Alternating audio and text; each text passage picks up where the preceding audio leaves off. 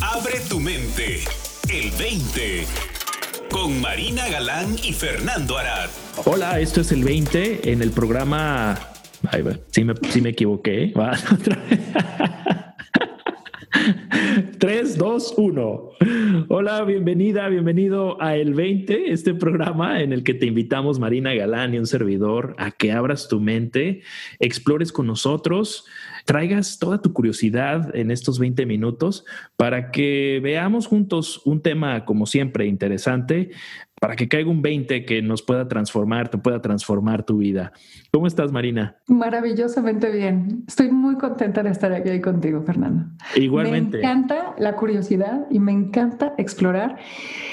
Encanta poder hacerlo contigo. Qué importante es esto del acompañarse en esta exploración, cara. Completamente de acuerdo. Para mí siempre es un gusto enorme también estar contigo, Marina, y poder explorar contigo este terreno tan fértil de la mente y de nuestra experiencia humana. Hoy, eh, pues ya abrí justamente con eh, todo lo opuesto a lo que proponemos como el tema del día de hoy, pero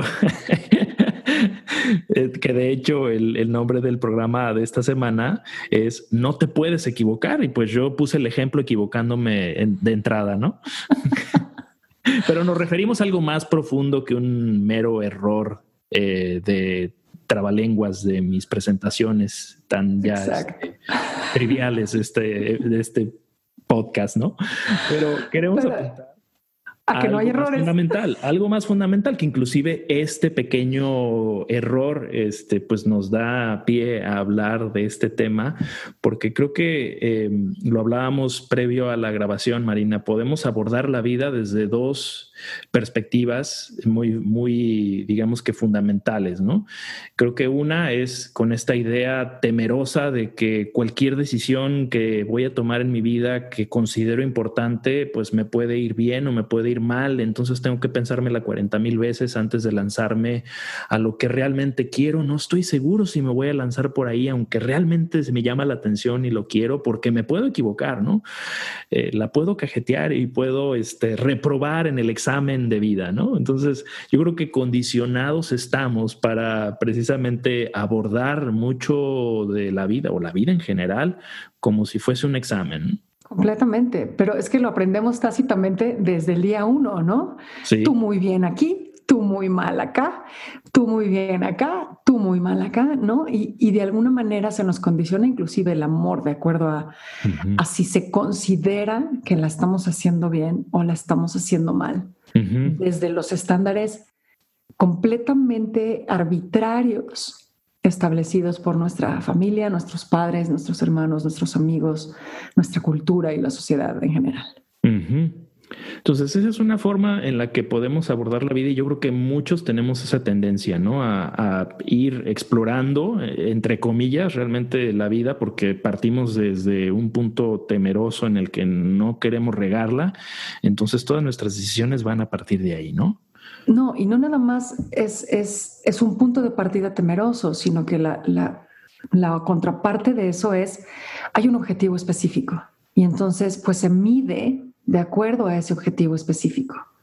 y lo que te acerca a ese objetivo, tú muy bien, y lo que te aleja de ese objetivo, tú muy mal. Regreso a lo mismo, como los estándares están establecidos de manera completamente arbitraria, los objetivos también están colocados de manera completamente arbitraria. ¿no? O sea, tener una buena casa, tener una buena familia, 2.5 hijos, un perro, eh, la, la, casa en la playa, el coche, el no sé qué, o sea, todo completamente arbitrario porque imaginamos que de estas condiciones surge la posibilidad de bienestar y felicidad.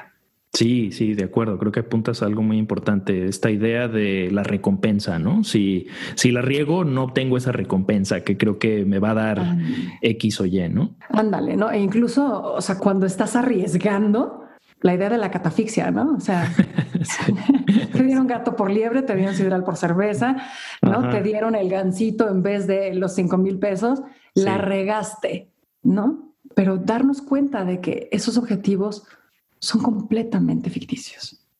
Bueno, pues esa forma de abordar la vida la podemos catalogar o titular como vivir la vida como si fuese un examen. Y hay otra forma muy diferente de abrirnos a la vida desde una confianza básica y natural que con la que realmente creo que nacemos, pero de alguna manera vamos eh, ocultando por nuestras, precisamente nuestras creencias que vamos adquiriendo a través de los años, pero que es realmente nuestra base y nuestro fundamento, que es una confianza natural de lo que realmente somos y de lo que es la vida, en donde yo lo considero abordar la vida como un experimento así como abordamos esta serie de programas, ¿no? Como una exploración en la que estamos adentrándonos a lo que es la realidad, a lo que somos nosotros, sabiendo que de fondo hay algo eh, que hace todo posible y que no permite por mero diseño que realmente la reguemos, ¿no? Porque todo lo que nos sucede y lo que vamos explorando y lo que vamos eh, con lo que vamos experimentando es para nuestro bien de una forma fundamental, porque inclusive cuando aparentemente cometemos errores, podemos aprender de ellos lecciones importantes de vida que nos permiten crecer, ¿no? Yo no conozco a ni una sola persona, Fernando, que pueda mirar su pasado y que pueda y que no pueda reconocer que alguna de las cosas que sucedieron que en su momento les parecían catastróficas o que le parecían enormes errores no trajeron las lecciones más valiosas o las experiencias que a la larga resultaron ser más significativas. ¿no? Entonces, el, el poder darnos cuenta de que la vida de verdad sucede para nosotros, no a pesar de nosotros sucede para nosotros. Somos uno con la naturaleza, somos uno con la vida, no hay una separación. La vida, porque así opera, quiere lo mejor para todas sus manifestaciones. La vida quiere lo mejor para cada árbol que hay allá afuera, para cada nube que hay allá afuera, para cada animal que hay allá afuera, para todo río, para todo mar. La vida está empujando hacia el bienestar, empujando hacia la abundancia. A nosotros también. Todo lo que sucede es para nosotros si sabemos cosechar de ello, si sabemos alimentarnos de ello. Y ahí es donde entra entonces el verdadero reto y la verdadera invitación. ¿Cómo? ¿Cómo podemos cosechar de las cosas, entre comillas, malas que nos suceden, de nuestros, entre comillas, errores, de nuestras, entre comillas, equivocaciones. El estar conscientes de cómo estos procesos se están llevando a cabo en nosotros, desde esa curiosidad absolutamente abierta, en la que se, se reconoce la poca utilidad del juicio, nos puede despertar a una vida completamente diferente, en la que de verdad reconocemos que no hay errores. Y eso, al volverse cierto para nosotros, se vuelve cierto para todas las demás personas y nos coloca en una posibilidad de compasión y de entendimiento y de, y de conexión con el otro imprecedentes. Creo que el primer paso, aunque realmente no son pasos, pero por llamarlo de alguna forma coloquial, e, este primer paso del que hablas es abrirnos de una forma curiosa a nuestra experiencia, eh, con interés a qué es lo que nos está pasando, ¿no? ¿Qué es lo que somos y qué es lo que está ocurriendo dentro de nosotros? Creo que es una buena forma de poder entrar a nuestra experiencia de una forma diferente a la que normalmente creo que en la que estamos acostumbrados a experimentarnos, ¿no? Desde el juicio, como mencionas. Nuestra tendencia a estar juzgando, ya sea lo que vemos, ¿no? Con, basado en nuestras preferencias de me gusta, no me gusta, lo quiero, no lo quiero, me atrae, no me atrae, o inclusive también en nuestras experiencias eh, emocionales, ¿no? De no me gusta estar sintiendo esto, no quiero sentirme así, quiero sentirme acá, quiero sentirme así, ¿no? Y esa, esa tendencia a estar encapsulados en nuestro juicio, en nuestra preferencia, pues eh, de, hecho ya nos limita, ¿no? nos condiciona a estar siempre tratando de encontrar el, estado óptimo, ya sea interior o el estado óptimo de nuestras circunstancias. ¿no?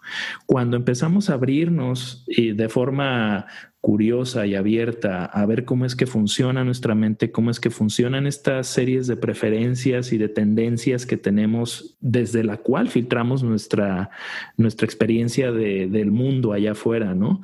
Creo que nos abre a poder ver esta naturaleza de vida que somos, como bien decías Marina, ¿no? En donde no hay una separación entre lo que está allá afuera y lo que está aquí adentro, porque lo que es vivo allá está vivo aquí en mí, ¿no?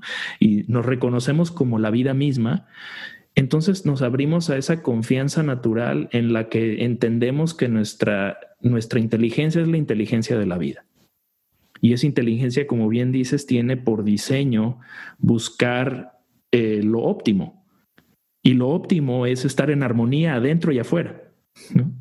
Esta noción de todo lo que pasa es siempre lo mejor. Lo pueda llover o no lo pueda llover, pero el, saberlo a ciencia cierta, o sea, el, colocar, esto va a sonar que vamos en contra de, no paradójico una vez más, pero el colocar el error, entre comillas, en mi capacidad de ver la perfección de la vida, no en la vida y su capacidad de perfección. Cambia la perspectiva, nos permite descansar, nos permite decir, ok, si esto, si esto está pasando, es porque esto es lo que necesita suceder. Hay una cita de Byron Katie, una maestra espiritual fabulosa, que recuerdo que la primera vez que la vi me cimbró, Fernando, ¿no? Porque abre con una pregunta y dice, ¿sabes por qué no necesitas lo que deseas? Y la respuesta es, porque no lo tienes. O sea, que apunta, si lo necesitaras realmente, lo tendrías. Mm.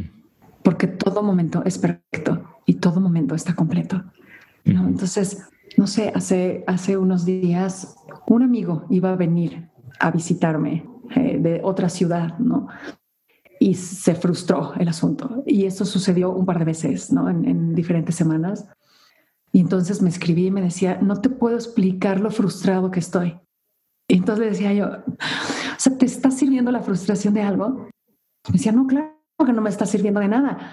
Pero bueno, así por lo menos siento que estoy a la altura de las circunstancias. Entonces nos reíamos, horrores, pero ¿para qué? O sea, ¿para qué la frustración? ¿Para qué el juicio? No te sirve a ti, no me sirve a mí, no le sirve a nadie. Si la vida se complicó y no pudiste venir, pues es porque la vida está trabajando para ti y para mí también. Lo mejor que podía pasar para mí era que no vinieras. Y lo mejor que podía pasar para ti era que no vinieras. ¿Por qué? ¿Quién sabe? Porque la vida no se puede entender a futuro. Nada más se puede entender viendo para atrás. ¿No? El famoso speech de Steve Jobs de conectar los puntos.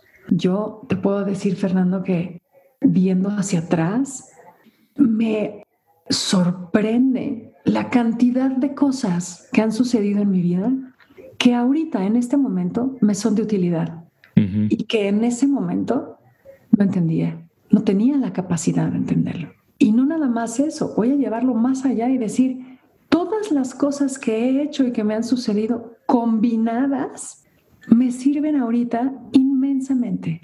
O sea, el haber estudiado las cosas que estudié, que parecían no tener ninguna conexión una con otra, desde ahorita, desde el momento en el que estoy viendo hacia atrás, digo, órale, qué perfección.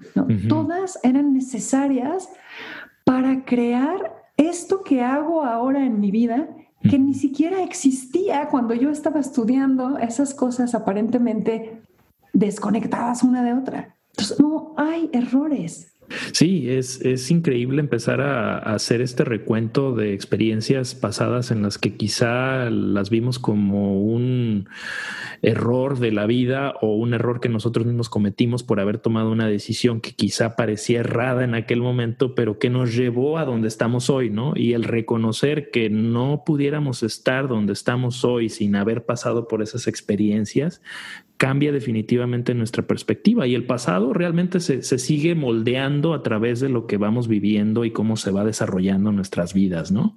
Que creo que apunta también a, ese, a esa apertura a seguir, eh, seguirle la huella a el desenvolverse de esta experiencia de vida, ¿no? Que es, es muy rica y sobre todo se disfruta mucho más cuando tenemos esta perspectiva más amplia de que esto que nos ocurre tiene un diseño y una razón de ser, ¿no? Cuando tomamos también nuestra responsabilidad de nuestras emociones, ¿no? Mencionabas esta experiencia de tu amigo que se frustra, ¿no?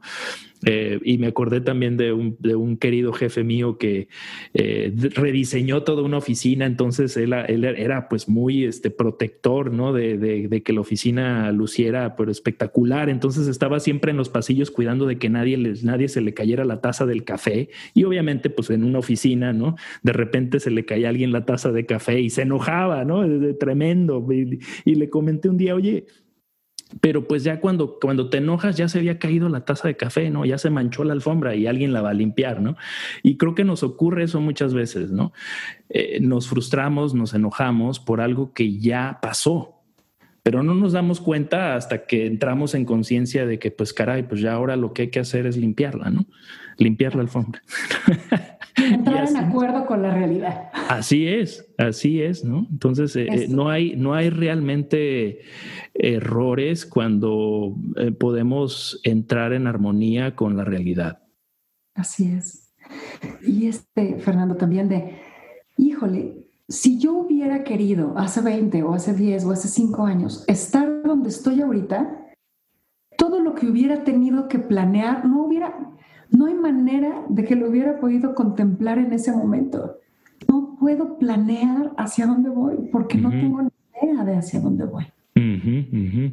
También, sí. No, no, o sea, esa invitación de dense cuenta, todos ustedes que nos escuchan, imagínense ustedes hace 10 o 15 años y pregúntense, si yo hubiera querido llegar aquí, todo lo que hubiera tenido que planear, qué, qué hubiera tenido que hacer que sucediera y eso hubiera sido posible o no. Y se van a dar cuenta de que no hay manera de que esto dependa de nosotros.